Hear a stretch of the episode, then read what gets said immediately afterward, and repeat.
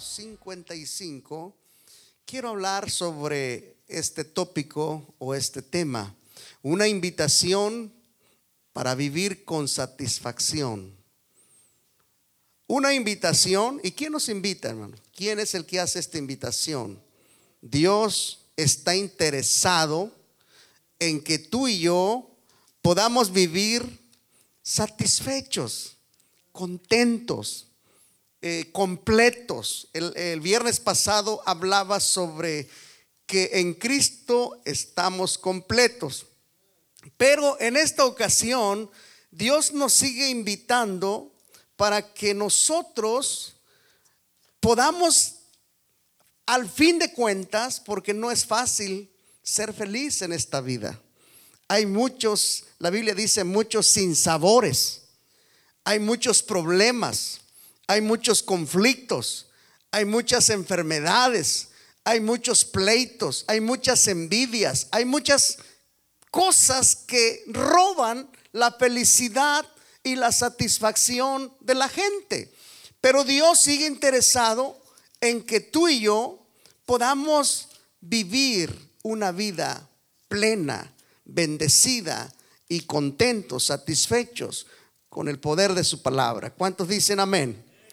Bien, Isaías 55 empieza así en el verso 1, dice, a todos los sedientos, vengan a las aguas, y los que no tienen dinero, vengan, comprad y comed,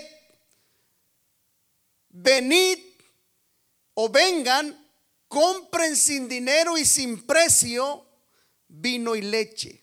Versículo 2. ¿Por qué gastáis el dinero en lo que no es pan? ¿Y por qué gastáis vuestro trabajo en lo que no sacia? Una vez más, ¿por qué gastáis el dinero en lo que no es pan y vuestro trabajo en lo que no sacia?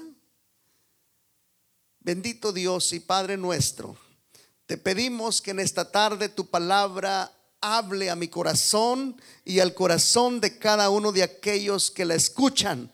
Señor, por cualquiera que fuera el medio, que esta palabra se escuche, tú puedas poner en nuestro corazón el propósito de tu voluntad. Tú nos haces una invitación para que vivamos con satisfacción. Gracias, Padre, por preocuparte por nosotros. Gracias por desear mi bienestar. Gracias por desear mi felicidad en el glorioso nombre de Cristo Jesús. Amén y amén. Bien, verso número uno. Es una, yo puedo mirar una invitación a todos los sedientos. Dijo conmigo sediento. Eh, la palabra sed es una necesidad. La palabra sed es un deseo ardiente por algo que no se tiene. La palabra sed también es un vivo deseo o el anhelo por algo que no se ha alcanzado. ¿Hay aquí gente que desea algo que no tiene? Sí, hay cosas que deseamos. Hay cosas que quisiéramos tener y no lo tenemos. Hay cosas que quisiéramos alcanzar y no lo hemos alcanzado. Por ejemplo, el que está enfermo busca su sanidad. El que está en problemas busca una salida. El que está deprimido busca aliento. El que no tiene trabajo está buscando una manera de poder encontrar el pan de cada día. Todos tenemos necesidades. Todos hemos pasado sed. La sed es una necesidad, es un deseo ardiente por algo que no se tiene, es un vivo deseo, es el anhelo por algo que no se ha alcanzado. Y una vez más, todos estamos familiarizados con esta palabra. Todos hemos sentido deseos, todos hemos sentido necesidad, todos hemos deseado algo en determinado punto de nuestra vida. Bien, ahora, hay diferentes tipos de sed en nuestra necesidad o en nuestra vida. Hay gente que desea una cosa, hay gente que desea otra, hay quienes desean lo bueno y hay quienes desean lo malo. Allá en mi tierra se escucha mucho aquella frase, sed de venganza. ¿Han oído esa frase? ¿Qué quiere decir eso? Que tienen un deseo de vengarse de alguien. Ese es también un deseo, es una sed que tiene la persona. Pero la Biblia nos habla de otro tipo de sed. Por ejemplo, en Mateo capítulo 6, versículo, perdón, Mateo 5, 6, el Señor Jesucristo dice de esta manera, bienaventurados los que tienen hambre y sed de justicia. Diga conmigo, hambre y sed de justicia. ¿Qué es eso? ¿Qué es cuando alguien tiene hambre y sed de justicia? Es aquella persona que no se siente satisfecha cuando mira que lo que se está haciendo no es justo. Por ejemplo, hay personas que son casadas y sus esposos cometen abusos contra ellas o la esposa le pierde el respeto al esposo y eso no es justo delante de Dios. O podríamos hablar de aquel trabajador, de aquella trabajadora que se levanta temprano y que va contenta al trabajo y de repente en el trabajo se encuentra con un supervisor o con una supervisora malhumorada, enojona, que no aprecia el esfuerzo del trabajador y eso también es injusto. Eso no es justo. La gente dice, tan contenta que me levanté esta mañana, tan contento que venía y mira cómo me recibe este hombre. Entonces, aquella persona que tiene hambre y sed de justicia es aquella que no se alegra cuando alguien está haciendo algo mal. Y nosotros también hemos estado ahí. Hemos pasado. De repente quisiéramos tener el poder para cambiar la situación de repente quisiéramos tener los medios para que ya no se cometan esas injusticias. Yo recuerdo bien claro aquella ocasión cuando fuimos a la tienda, mi esposa y yo, y de repente, de repente, cuando íbamos a pagar nuestro mandado, enfrente de nosotros iba una pareja y iba un niño el Señor llevaba muchas cosas, pero entre las cosas que él llevaba, llevaba como dos veinticuatro de cerveza. Ustedes miran eso cada rato, ¿no? Es muy común mirarlo. Pero él llevaba sus dos veinticuatro, los puso en el mostrador y detrás de él iba su pequeño niño con un muñequito. Y lo puso en el mostrador también. ¿Y qué creen que hizo el papá? Empezó a gritar empezó a maldecir y empezó a decirle que no podía llevarlo porque no tenía dinero. Cosas así que indignan a la persona que no se puede contentar con esas cosas que mira allá afuera. ¿Es justo o es injusto? Que el padre llevara sus dos veinticuatro de cerveza y no pudiera comprarle un juguetito a su pequeño niño. Y se miran eso y más cosas. Yo con ganas de decirle, Señor, si no lo puede comprar, yo se lo compro, pero hermano, hay gente brava. Hay gente brava. Tal vez me iba a ganar. Dice, ¿y usted quién le dijo que se metiera? Persona metiche, ¿no? Porque hasta por meternos donde no nos llaman a veces nos metemos en problemas. Otra vez pasó allá en Tijuana en aquellos años cuando yo no conocía al Señor, hubo un hombre, un hombre que iba caminando con su mujer por la calle y yo iba con mi primo ahí detrás de ellos caminando. Y de repente el hombre, no sé qué iban platicando, pero el hombre se volvió violentamente, empezó a golpearla y nosotros quedamos, ¿nos metemos o nos, nos vamos? Y mi primo estaba grandote y fuerte. Y dijo, primo, yo me meto, yo voy a defender a esta señora. Y empezó, porque es injusto, ¿no? Cuando alguien abusa de una persona que no puede defenderse, es injusto. Y se metió el primo y pues estaba grande. Lo descontó de un manazo al señor aquel abusador. Pero hermanos, ¿cuál fue mi sorpresa? Cuando cayó al suelo aquel violador, aquel abusador, la señora buscó y de repente agarró un pedazo de madera que estaba ahí y se lo suena a mi primo. Y le dijo, viejo metiche, ¿quién le dijo que se metiera? Y no se me olvidan las palabras. Es mi marido y puede matarme si quiere. Dije, wow. Por eso la Biblia dice, bienaventurados los que tienen hambre y sed de justicia. Esa mujer, aunque estaba sufriendo la injusticia, no tenía hambre ni sed de justicia. Al contrario, ella estaba contenta.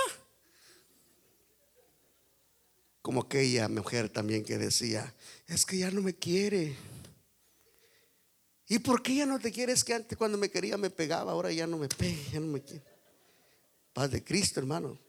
La Biblia dice, bienaventurados los que tienen hambre y sed de justicia, los que no permiten la injusticia, los que dicen, no puedo vivir en esta situación, no puedo vivir más así. Hay gente que ya no puede más y dice la Biblia, esa gente que dice, ya no voy a permitir eso, es bienaventurada. Bienaventurados los que tienen hambre y sed de justicia, porque ellos serán saciados, serán hartos, porque Dios hace libre a las personas que dicen no más. ¿Por qué? Porque la palabra de Dios dice que donde está el Espíritu de Dios, ahí hay libertad. Y cuando uno es libre, no permite que se cometa injusticia delante de Dios ni en la casa, ni en la iglesia, ni en el trabajo, ni donde sea. ¿Por qué? Porque Dios nos ha llamado a libertad, a libertad nos ha llamado el Señor. Así dice su palabra. Así es que bienaventurados los que tienen hambre y sed de justicia, porque ellos serán saciados. Hay otro tipo de, digamos, de hambre. En el Salmo 43, 2 habla de una sed. Por ejemplo, hace rato yo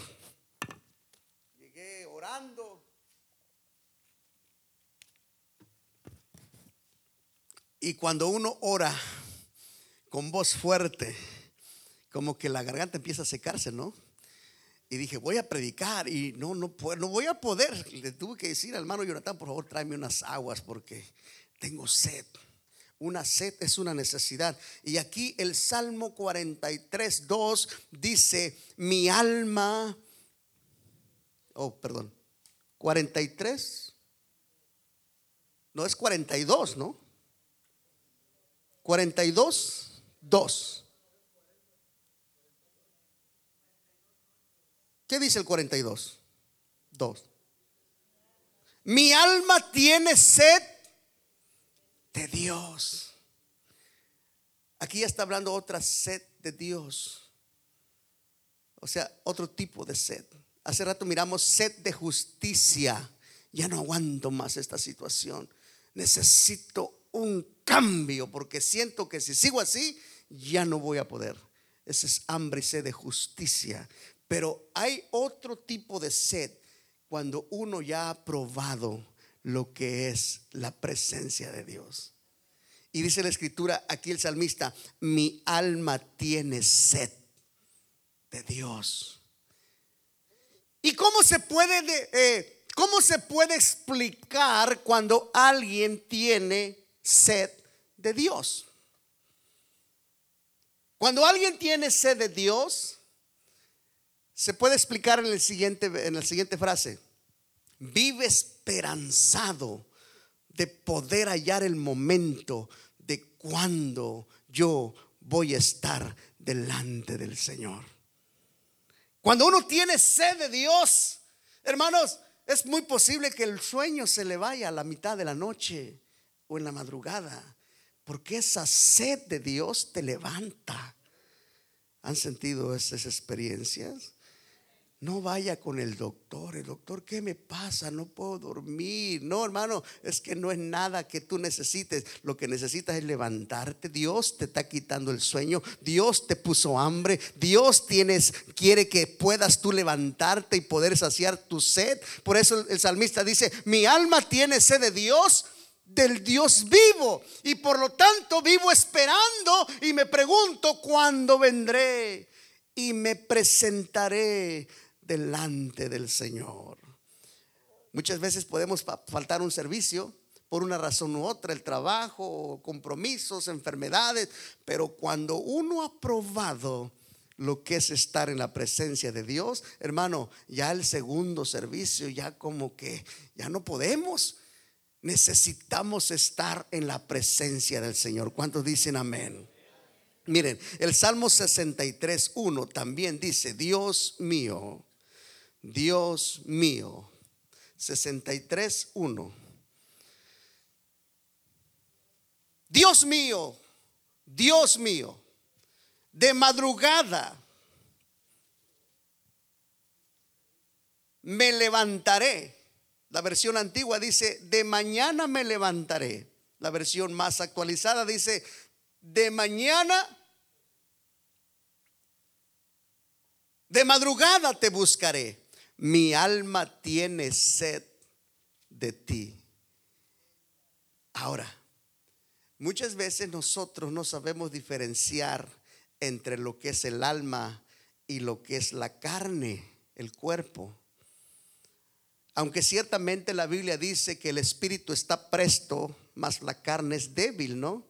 Por ejemplo, ¿cómo podríamos ilustrar esta palabra o esta frase? El espíritu está presto, mas la carne es débil. El espíritu es cuando siente la necesidad de poder estar delante de la presencia del Señor. Y son las 3 de la mañana y de repente pues el frío está, está demasiado incómodo como para levantarse. El cuerpo dice, no, está frío, no me destapes. Pero el espíritu sigue clamando por ese momento. Entonces, la carne dice, llega un momento en que aún nuestra carne desea estar en la presencia del Señor. ¿Cómo podríamos ilustrar esto? Miren, yo me ha pasado, yo me ha pasado. De repente voy a una iglesia donde nunca he estado y no sé cómo adoran al Señor, porque cada iglesia es distinta y yo quiero respetar su forma de cada lugar. Hay que ser respetuosos, ¿no? Entonces, si voy a un lugar donde yo nunca he estado, pero vamos a alabar a Dios, de repente empieza la música, la alabanza, se empieza a sentir el Espíritu de Dios. Y yo dije, no, no, no voy a moverme, no, yo porque no miro a nadie danzando, a lo mejor se van a enojar. Pero de repente nuestro espíritu empieza a sentir la presencia de Dios. Y aunque dijimos no vamos a danzar, aunque dije no me voy a mover porque no quiero ofender a nadie, porque muchos se ofenden.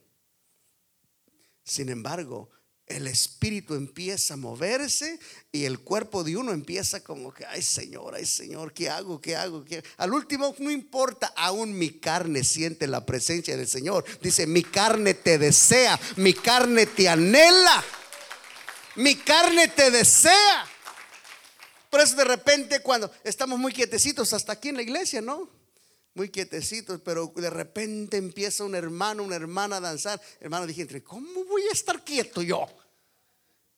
Si conozco a un Dios que no solamente sacia mi espíritu, ah, conozco a un Dios que también ha sanado muchas veces mi carne cuando esta carne se enferma, cuando esta carne se queda postrado, que no se puede levantar. Hermano, por eso es que aún nuestra carne puede desear la presencia del Señor. Porque una vez un hermano me dijo, hermano, yo no creo en la danza. ¿Y por qué, hermano?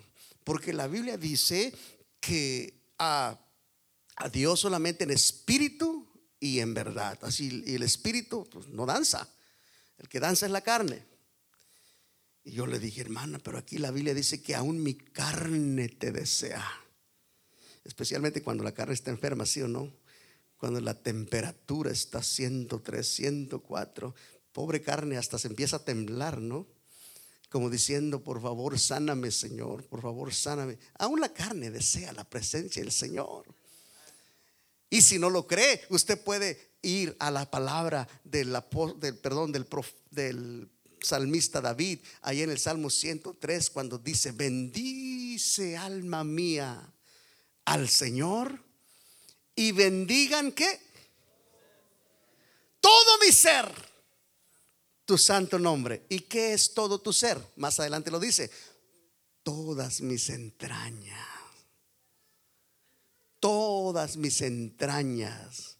Por eso cuando nosotros abrimos nuestra boca y le decimos gloria a Dios, cuando nosotros abrimos nuestros labios y confesamos su nombre, todas nuestras entrañas. Yo no sé, yo no soy médico, pero me imagino que hay ciertas estadísticas que cuando usted y yo hablamos, hay un mecanismo dentro de nosotros que se está moviendo, ¿sí o no?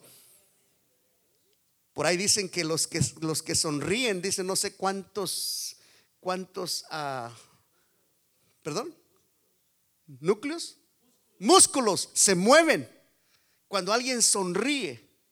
Que se, se mueven, eh, se ponen en funcionamiento una gran cantidad de músculos. Cuando alguien sonríe y cuando alguien se enoja también. ¿Se imaginan? Cuando solamente haces una sonrisa, hay un mover de tu ser, de tu cuerpo, de tus músculos cuando alguien levanta sus manos, cuando alguien abre sus labios, abre su boca y glorifica el nombre del Señor, hermano, ciertamente hay un concierto en tus, en tus miembros, eh, todas tus entrañas están glorificando el nombre del Señor. Por eso aquí dice, mi alma tiene sed de ti, mi carne te desea. Y cuando estamos en esa situación, la Biblia dice, es como si estuviéramos en una tierra seca y sin agua. La palabra que traigo aquí, la versión que traigo aquí dice, es como, me siento como en tierra seca y árida donde no hay aguas. Así es que todos estos tipos de sed, Dios nos las menciona porque en la palabra que empezamos dice, yo tengo la solución para todos aquellos sedientos, aquellos que sienten una necesidad aquellos que sienten un deseo ardiente, aquellos que tienen un vivo deseo o un anhelo por algo. Dios dice, vengan a mí, yo puedo solucionar su problema. A todos los sedientos, diga amigo, a todos los sedientos. ¿Qué quiere decir esto? A los que tienen necesidad. En otras palabras, al que reconoce que necesita al que reconoce su necesidad, porque hay gente que no reconoce que necesita algo. Volvemos al ejemplo de esta señora. Estaba en una terrible necesidad, pero cuando por fin llegó la ayuda, ella dijo, no la necesito. Y hay gente así. No la necesito. ¿Para qué se mete? Entonces necesitamos tener hambre y sed de justicia. Por eso el Señor dice, a todos los sedientos. Y un sediento es aquel que desesperadamente busca una solución. Aquel, aquella que está buscando y reconociendo. Porque, mire, hay gente que tiene necesidad y nunca lo va a reconocer. Hay gente que tiene necesidad y nunca lo va a aceptar. Hay gente que es problemática y nunca lo va a reconocer. Hay gente que es envidiosa y nunca se va a dar cuenta de ello. Hay gente que batalla, pero por pena, por orgullo o por cualquier otra cosa, nunca va a aceptar que está batallando. Hay hermanos que nunca van a aceptar que están batallando. Por eso cuando encontramos a esa clase de hermanos, hermano, hermana, ¿cómo estás? Oh, hermano, bendecida. De victoria en victoria. Y la casa quemándose, paz de Cristo. No está reconociendo que tiene una necesidad.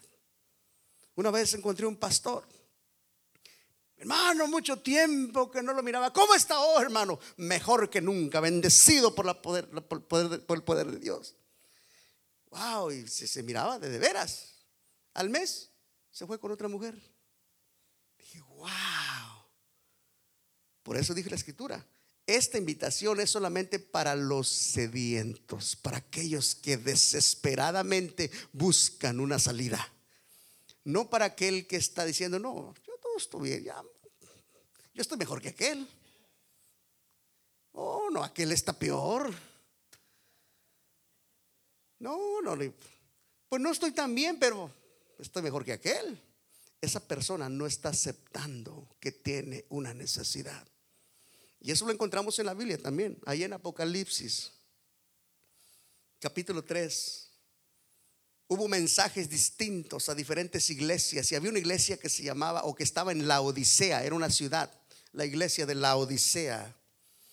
Y el Señor le manda un mensaje a estos hermanos que estaban en una terrible necesidad, pero que ellos no lo reconocían. Y mira cómo empieza hablando el Señor. Les dice en el capítulo 3 de Apocalipsis, capítulo 15, versículo 20. Dice, yo conozco tu situación. Conozco tus obras. Apocalipsis 3, 15 yo conozco lo que estás pasando. Lo que le dije al Señor. Yo sé cómo estás viviendo. Yo conozco tus obras. Me doy cuenta que ni eres ni cristiano ni mundano. Estás en medio, pues. Y esto le llama el Señor ni frío ni caliente tibio. Tibio. El Señor dice, en la palabra que está en la pantalla dice, ojalá, ojalá. La versión en inglés dice diferente. La versión en inglés dice, preferiría o desearía que fueras una cosa u otra.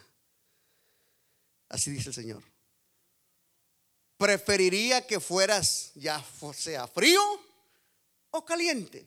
Versículo 16 dice, mas porque eres tibio y no frío ni caliente, ¿qué dice el Señor? En otras palabras, I don't like you, nos dice el Señor. Cuando alguien está viviendo en esa situación, el Señor dice, I don't like you. No me gustas. No me gusta cómo eres. Porque no eres ni frío ni caliente. Y por lo tanto, wow, hasta da pena decirlo de aquí. Pero el Señor dijo, te vomitaré de mi boca. En otras palabras, una persona así le causa náuseas al Señor. Y es duro esto, pero así dice la palabra de Dios. ¿Quiénes son estas personas? Miren, son estas. Versículo 17. Porque tú dices, ¿qué dice esa persona? I'm fine. I don't need anything. I don't need anything. I'm fine. ¿Qué dice? Soy rico. I got money. I got work. I got my car. Brand new car. Nuevo modelo. Tengo dinero en el banco. Tengo esto, tengo aquello. Tengo todo. En la Biblia también hablan de un hombre que dijo, wow, tengo todo. Alégrate, gózate, alma mía, porque por fin, finally, you got everything you want. ¿Y qué dijo la escritura de aquel hombre que dijo, yo tengo todo? Dijo, necio, ¿qué no sabes que esta noche vienen a pedir tu alma y todo lo que dices que tienes, ¿de quién será? ¿Me estás siguiendo? Y esta era la situación de la Odisea. Ellos decían, we have money, tenemos, somos ricos, estamos enriquecidos y no tengo necesidad de ninguna cosa. Le dije, hay personas desde aquel tiempo que tenían una necesidad grande y extrema, sin embargo, ellos nunca lo reconocieron. Ellos dijeron, I'm fine, I'm fine. Pero cuando alguien reconoce que tiene sed de justicia, sed de Dios, sed por una salida, sed por una solución. Hermanos, nosotros llamamos al pastor, llamamos al ministro, llamamos a la iglesia. Por favor, por mí, por favor, hermanos. Hasta en el Twitter lo ponemos, hasta en Facebook lo comunicamos. ¿Por qué? Porque tenemos necesidad. Anoche, una persona con mucha necesidad puso algo en el Facebook y cuando yo me di cuenta, le dije a mi esposa, pídele el teléfono de esta persona, quiero llamarlo, está en Utah, hace unos meses atrás, esta pareja perdió su niño, su primer niño. Y la muchacha publicó ellos así parados enfrente de la pequeña tumba donde estaban sepultando la criatura y dijo en palabras tristes, desafortunadamente esta será la única foto de los tres juntos. Y estaba ella, él y el, el pequeño cajoncito ahí. Ya con eso nos quebró el corazón. Pero anoche, la mamá de ese niño que murió, ahora está en cuidado intensivo porque tuvo un derrame cerebral. ¿Cómo se sentirá el esposo de esa pobre familia? Llamamos ayer. ¿Por qué? Porque sentimos que tenían una necesidad tremenda. Y cuando yo hablé por teléfono, el hermano se quebró y me dijo, pastor, gracias por llamarme. Sí necesitamos un milagro, sí necesitamos. Pero he llamado a otras situaciones donde sé que la situación es igual y la, respuesta no es la misma. Oh, sí, hermano, sí, pero todo está bien, todo está bien. What? Is that right? Todo está bien. Hay gente que nunca va a reconocer que están en una necesidad. Y los de la Odisea eran unos. Ellos decían, yo soy rico, Estoy enriquecido, no tengo necesidad de ninguna cosa.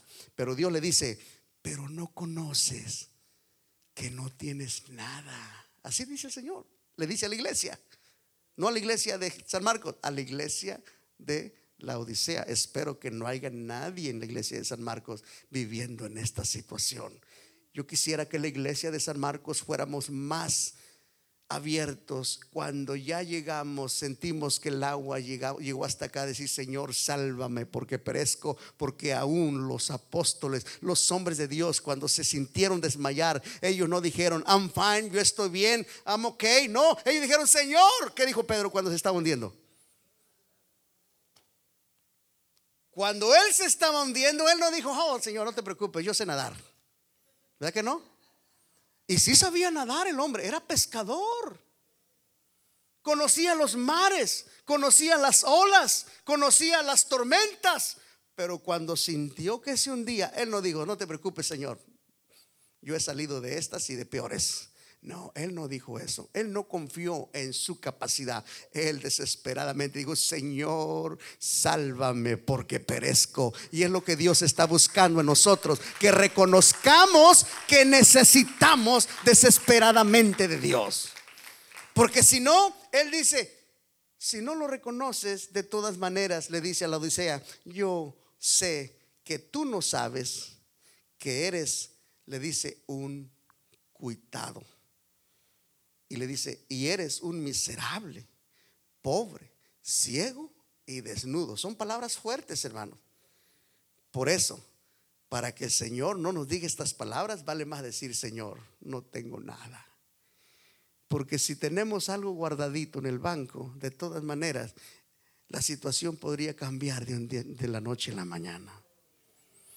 Si tenemos sanidad, salud, bienestar, podríamos decirle, Señor, aunque estoy bien, sin embargo, yo necesito de tu gracia. Porque a veces cuando tenemos las bendiciones en nuestras manos, como que nos olvidamos que necesitamos de Dios.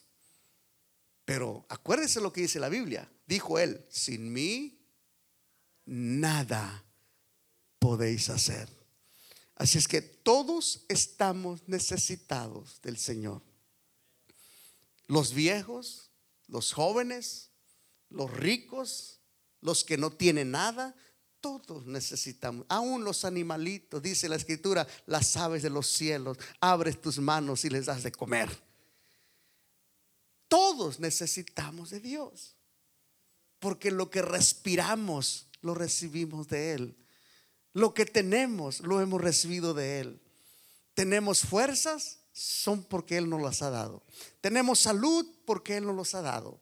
Pero tenemos que llegar al punto de decir, Señor, sin ti yo no soy nada. Sin ti yo no soy nada. Bendito el nombre del Señor. Ahora, el capítulo 56, 55 de Isaías, donde empezamos en el versículo 2, hace una pregunta. El Señor dice, ¿por qué gastas el dinero en lo que no es pan? 52, 55, 2. ¿Por qué gastas el dinero en lo que no es pan, ¿sabe una cosa?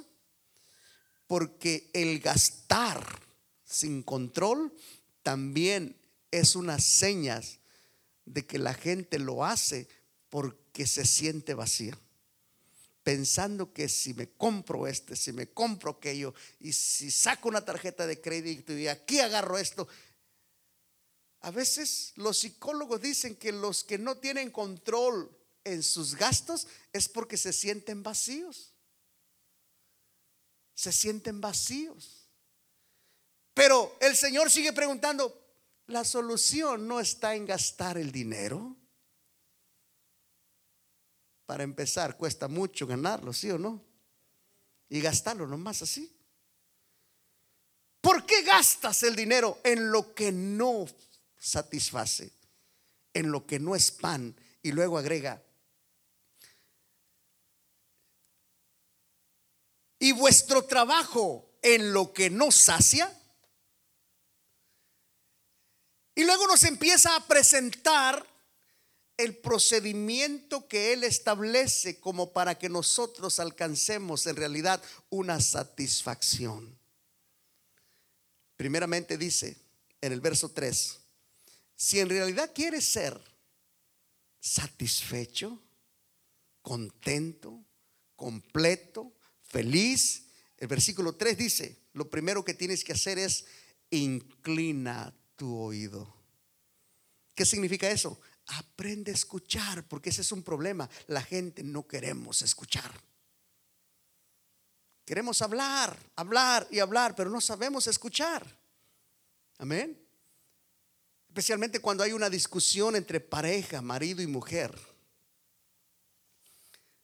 Dicen los expertos que cuando hay un diálogo entre un matrimonio que no está de acuerdo, cuando está hablando una parte, ya sea él o ella, está hablando, el otro no está escuchando. ¿Sabe qué está haciendo? Está pensando en lo que va a responder. No está escuchando. Está preparando una respuesta. Por eso la Biblia dice, aprende a escuchar inclina vuestro oído. Y normalmente sabemos que los que no saben escuchar es por una razón, porque piensan que todo el tiempo ellos tienen la razón. Ellos piensan que nunca se equivocan. Por eso la Biblia dice, si en realidad quieres ser satisfecho, satisfacer tu necesidad, tu vacío, lo primero que tienes que hacer es inclina tu oído. Aprende a escuchar. Y como consecuencia de eso, vuestra alma vivirá. Y no solamente eso, a, causa de eso, yo voy a hacer con vosotros un pacto eterno. Y eso me sacude. Diga conmigo, pacto eterno. Cuando habla de la eternidad o de un pacto que no solamente es para mí, está hablando de lo que viene detrás de mí. En otras palabras, mis acciones, mis decisiones, mis temperamentos, mis emociones, no solamente me afectan a mí, afectan también a la vida de cada uno de mis hijos. Porque lo que yo decida o lo que decidí ayer, a lo mejor uno de mis hijos está cosechando lo que nosotros decidimos, ahora sea bueno o malo. Por eso dice, yo haré pacto eterno y te voy a mostrar las misericordias, porque gracias a Dios, Dios es misericordioso. Y cuando dice misericordia es, misericordia significa es amor por alguien que no lo merece. Así es que cuando dice Dios es misericordioso, quiere decir que Él ama a gente que no merece que lo amen. Y creo que el primero de ellos era su servidor. Dijo el apóstol Pablo, de los cuales Él vino a salvar a los perdidos, de los cuales yo era el primero. Dijo un hermano, hermano, yo era el segundo. Pero hay gente que dice, no, yo estoy bien. Yo no necesito de nada. Yo no necesito de Dios. Pero en realidad viven una vida desesperada. Y hay un proceso, una gran lista de cosas que la, la gente busca con el propósito de saciar su felicidad. Ahí miramos los jóvenes buscando felicidad en las drogas. Ahí miramos la gente buscando felicidad y alegría en las fiestas. Ahí miramos la gente corriendo de tienda, saliendo de una tienda, metiéndose a otra, consumiendo descontroladamente o gastando lo que no tiene, pensando que eso les va a traer satisfacción. Pero en realidad lo que les va a traer es más cuentas. ¿Cuántos dicen amén? Ahí miramos gente teniendo relaciones inapropiadas, equivocadas, relaciones extramaritales que los lleva a fornicación o adulterio. ¿Por qué? Porque buscan satisfacer algo. Pero todas estas cosas no nos llevan más que a complicar más nuestra vida. Las drogas no son la solución. Las fiestas no son la solución. El gasto excesivo no es la solución. Las relaciones inapropiadas no son la solución. Otras personas buscan la felicidad mediante el deseo excesivo de ser popular. Diga conmigo popularidad. Una vez más, popularidad. ¿Qué significa eso? Significa esto. Hace unos meses leí un artículo en inglés que decía que una joven se suicidó porque estaba cansada de que en su Facebook nadie le hacía like. Right. Es, verdad, aquí en Estados Unidos. ¿Qué es eso? es un deseo excesivo de ser popular. ¿Cuántos amigos tengo en Facebook? ¿Cuántos me hacen like? Y si no le hacen like, se deprimen. Y unos hasta se enojan. Padre Cristo, hermanos. Se enojan porque no son populares. Hermanos, la popularidad no es la felicidad. Lo que la Biblia dice es que lo primero que tenemos que hacer, ya estamos terminando, hoy escuchamos Isaías 52, 55, 3. Primeramente aprende a escuchar. Aprende a escuchar. Versículo 6. Versículo 6. Después de escuchar, busca al Señor Busca al Señor mientras pueda ser hallado. ¿Qué quiere decir esto? Mientras haya oportunidad, porque hay un momento en que la oportunidad se acaba. Busca al Señor mientras pueda ser hallado. Mientras tengas oportunidad o mientras tengas vida, porque la vida no es para siempre. Amén. Busca al Señor. Es la segunda parte, porque primero aprende a escuchar. Segundo, busca al Señor mientras pueda ser hallado. Tercero, llámale en tanto que está cercano. Él no está lejos de nosotros. Si nosotros le llamamos, nos contesta. Si nosotros le clamamos, nos atiende. Versículo 7. Después hay que dejar ciertas cosas. Diga conmigo, tengo que dejar ciertas cosas. Para poder encontrar verdaderamente satisfacción, yo tengo que dejar ciertas cosas. Deje, aquí dice, deje el impío su camino y el hombre inicuo deje sus pensamientos. Aquí se trata de dejar. Y el problema es que la gente no quiere dejar nada. Hermano, es que no pienso que esté mal esto. No quiere dejar. Tienes que dejar algo.